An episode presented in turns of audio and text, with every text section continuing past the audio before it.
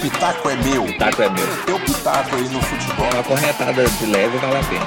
Vamos falar dos pontos positivos e negativos das quatro séries do Campeonato Brasileiro. Estamos chegando na reta final, na definição de quem sobe, de quem cai. Vamos começar pela Série A. Destaque neste final de semana para a derrota do São Paulo para o time reserva do Santos, Santos que tem compromisso no meio de semana pela Libertadores, e o São Paulo do Fernando Diniz, por enquanto ainda líder do Campeonato Brasileiro, não conseguiu passar pelo time reserva do Santos. Um futebol muito ruim, um futebol sem nenhuma criatividade, sem conseguir envolver seu adversário e com isso o Santos conseguiu fazer 1 a 0 e sair vencedor do Morumbi, complicando ainda mais a vida do, do Fernando Diniz, porque já teve muita polêmica no meio de semana, depois da derrota para o Bragantino, depois da confusão entre Fernando Diniz e Tietê. Tietê não jogou porque estava suspenso, tinha sido expulso contra o Bragantino, e essa vitória traz desconfiança para o time do São Paulo. Parecia que enfim o São Paulo ia conseguir deslanchar em algum campeonato este ano, mas essa derrota, apesar da liderança, coloca algumas dúvidas no ar.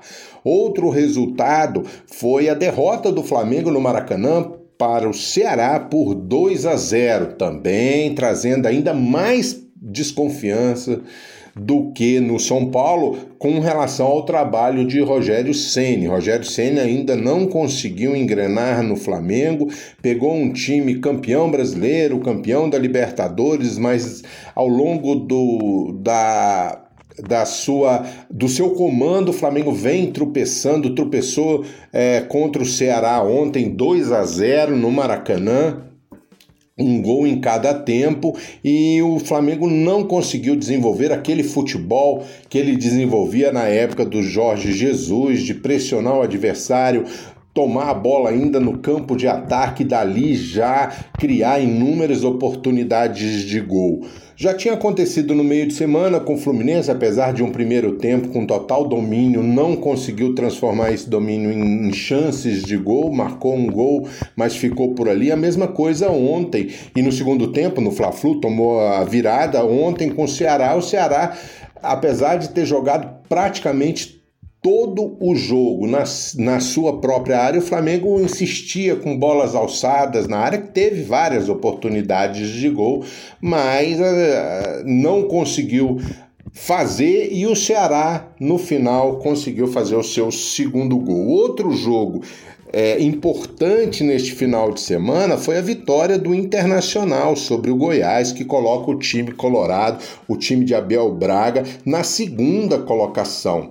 O Internacional, com a vitória, foi a 53 pontos, está a 3 do São Paulo, caiu essa diferença do, do São Paulo para o segundo colocado, agora tem só 3 pontos do Internacional.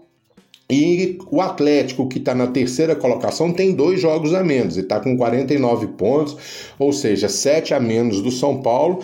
Que caso o Atlético ganhe essas duas partidas de diferença, cai, cairia para um ponto somente. O Atlético hoje que joga contra o Bragantino no Abia Bichedi às 8 horas da noite.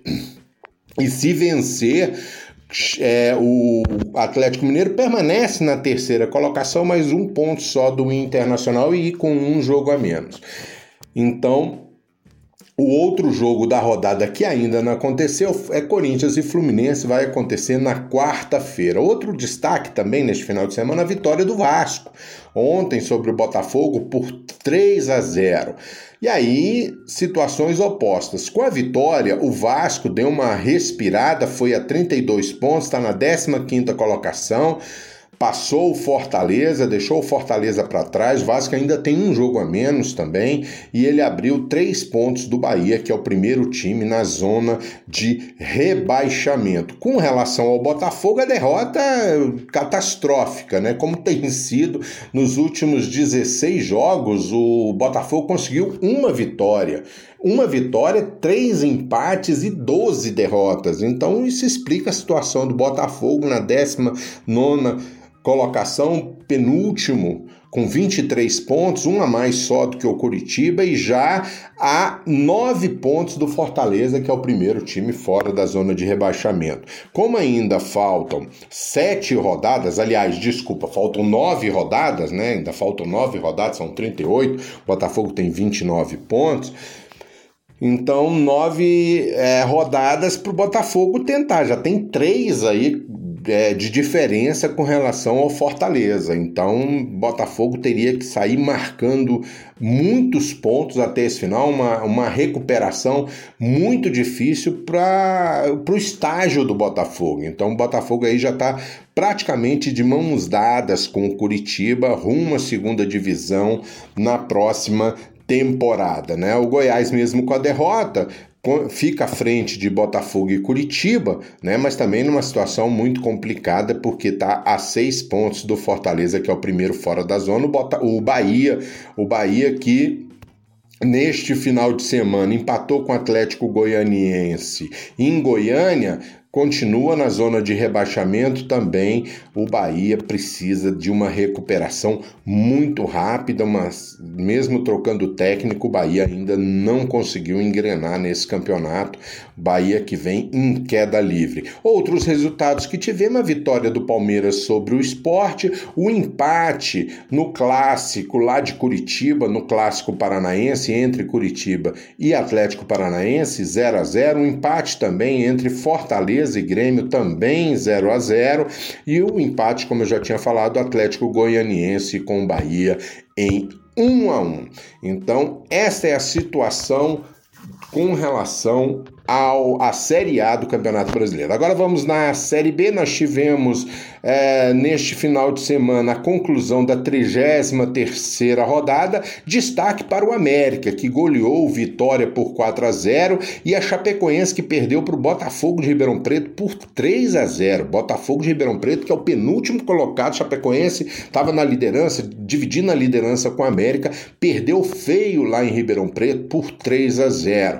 Com esses dois resultados, a vitória do América e a derrota da Chapecoense, o América assume a liderança isolada da Série B com 66 pontos, já tem 33 jogos, ou seja, falta ainda só cinco rodadas e o América já praticamente garantiu o acesso para a Série A. Chapecoense também praticamente garantiu o acesso, mesmo tendo três pontos a menos, mas tem nove a mais do que o terceiro colocado e onze a mais do que o Juventude, que é o primeiro fora da zona de rebaixamento, que é o quinto colocado. Então, América e Chapecoense praticamente já na Série A. Aí temos a outra, as outras duas vagas: Cuiabá com 54, CSA com 52, Juventude com 52 são os três times mais gabaritados para essas duas vagas. Depois nós temos Guarani com 47, Havaí com 47, Ponte Preta com 47, Sampaio Correia e Operário com 45, Cruzeiro e Brasil de Pelotas com 44, aí já bem mais difícil, quase que impossível para esse, esses times aí que, que 44, 45 pontos conseguirem alguma coisa ainda na Série B. É Cruzeiro. O Cruzeiro deve ter aí a presença de pelo menos o Botafogo, né? Curitiba também, outro time que já foi campeão brasileiro, Bahia também, que já foi campeão brasileiro, Goiás, que é um time que está sempre na Série A. Então, ou seja, a Série B, ano que vem, promete.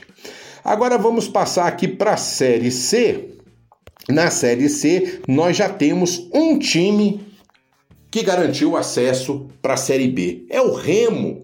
O Remo de Belém, o Remo já conseguiu ontem, depois de vencer o clássico contra o Paysandu por, por 1 a 0, o Remo foi a 10 pontos, abriu 4 do Londrina, que é o terceiro colocado, se classificam os dois primeiros, os dois primeiros de cada grupo já conseguem um acesso, vão fazer a semifinal da Série C, mas já garantem um acesso à Série B.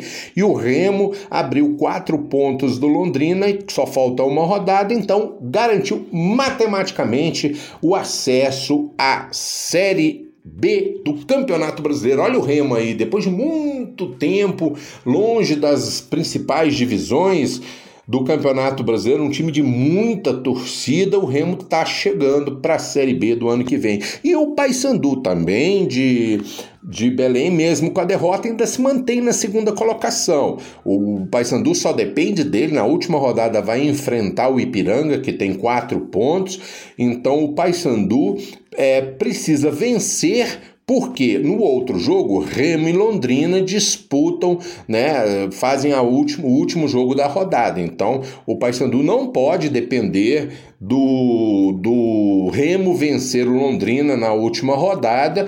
Então, o, o Paysandu precisa ganhar do Ipiranga no Rio Grande do Sul. No outro grupo, nós temos uma situação bem mais equilibrada. Hoje nós vamos ter Brusque e Ituano. Brusque tem seis pontos na segunda colocação, Ituano tem cinco na terceira. Então, quem vencer esse jogo fica numa situação boa para a última rodada. O Vila Nova é o líder com sete pontos, venceu o Santa Cruz e está na liderança. O Santa Cruz já está numa situação bem mais complicada, ficou na última colocação, mesmo tendo cinco pontos, a mesma pontuação de Ituano e um só atrás do Brusque, dois do Vila Nova, mas com relação ao jogo de hoje, se tiver um vencedor, o Santa Cruz já passa a ficar numa situação muito difícil, que ele vai precisar ganhar na última rodada. O Santa Cruz vai precisar ganhar na última rodada e é, complica um pouco a sua situação, enquanto o Vila Nova já tem um, uma situação um pouco mais tranquila na Série C. Mas mesmo assim, a disputa está em aberto neste grupo.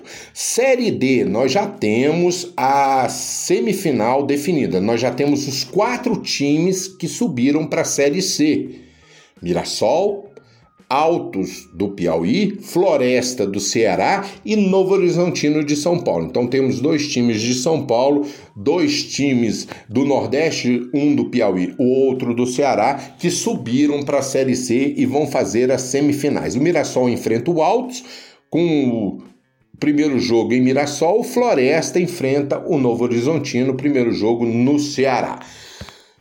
Então é isso que a gente tinha para falar das quatro séries do Campeonato Brasileiro chegando nas suas fases decisivas. Depois a gente volta para falar de mais futebol. Um abraço para todo mundo. Se o pitaco é meu, o pitaco é meu. Teu pitaco aí no futebol. Uma corretada de leve vale a pena.